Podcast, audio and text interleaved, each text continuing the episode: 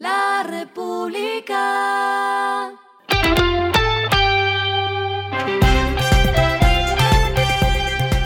Al final de la jornada, esto es lo que debes saber sobre el comportamiento de los negocios, las finanzas y la economía.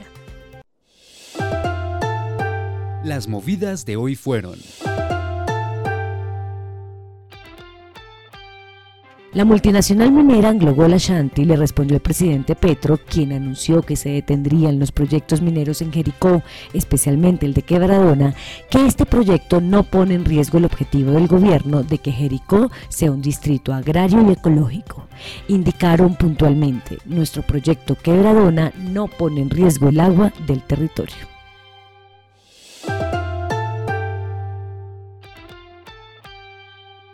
Después de haber sufrido un ciberataque a finales de noviembre del año pasado, Sanitas anunció que el acceso al sistema web ya se encuentra habilitado. Aseguraron que los usuarios de EPS Sanitas ya pueden acceder a la oficina virtual en el portal web para actualizar datos, solicitar citas médicas, consultar y solicitar autorizaciones, consultar resultados de laboratorio y solicitar certificados de afiliación.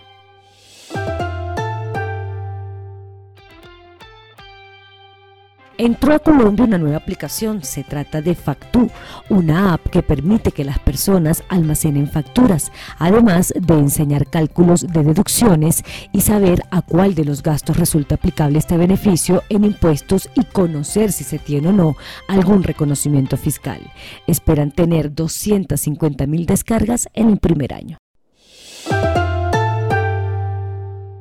Lo que está pasando con su dinero.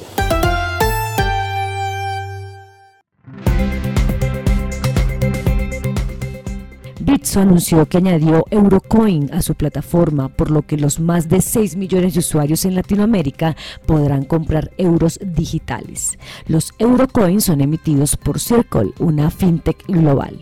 Con esto los clientes podrán convertir, comprar, vender, depositar, ahorrar, invertir o realizar transferencias locales e internacionales en euros.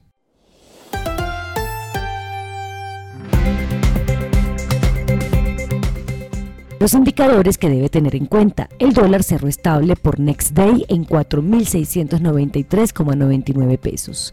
El euro cerró en 5.075,14 pesos, bajó 0,94 pesos. El petróleo se cotizó en 78,85 dólares el barril. La carga de café se vende a 1.760.000 pesos y en la bolsa se cotiza a 2,11 dólares. Lo clave en el día.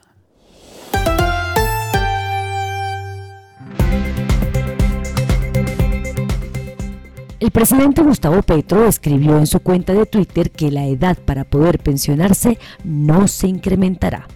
Abro comillas, primero renuncio antes de subir la edad pensional, aseguró. Esta aclaración surgió luego de que el ministro de Hacienda, José Antonio Campos, dijera en una entrevista con el país de Cali que aumentar la edad de jubilación es un tema, abro comillas, que discutiremos y llegaremos a un punto de vista del gobierno.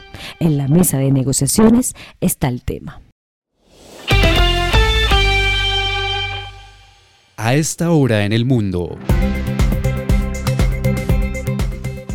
Elon Musk se enfrentará desde mañana martes a un juicio por presunto fraude bursátil con relación a un tuit publicado en 2018 en el que dijo que se estaba considerando sacar a Tesla de la bolsa.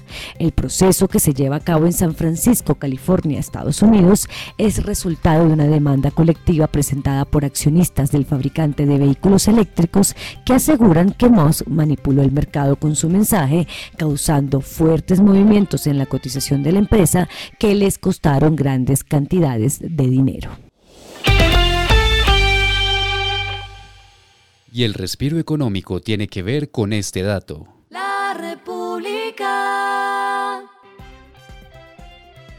Es noticia el regreso del festival de música electrónica más grande de Colombia, Baum Festival 2023, que ya abrió su preventa para clientes del Grupo Aval con precios en combos que inician en 678 mil pesos.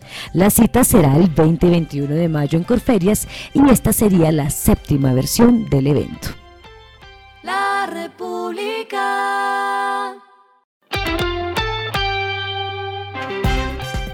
Y finalizamos con el editorial de mañana, un comercio sin camino al sur del país.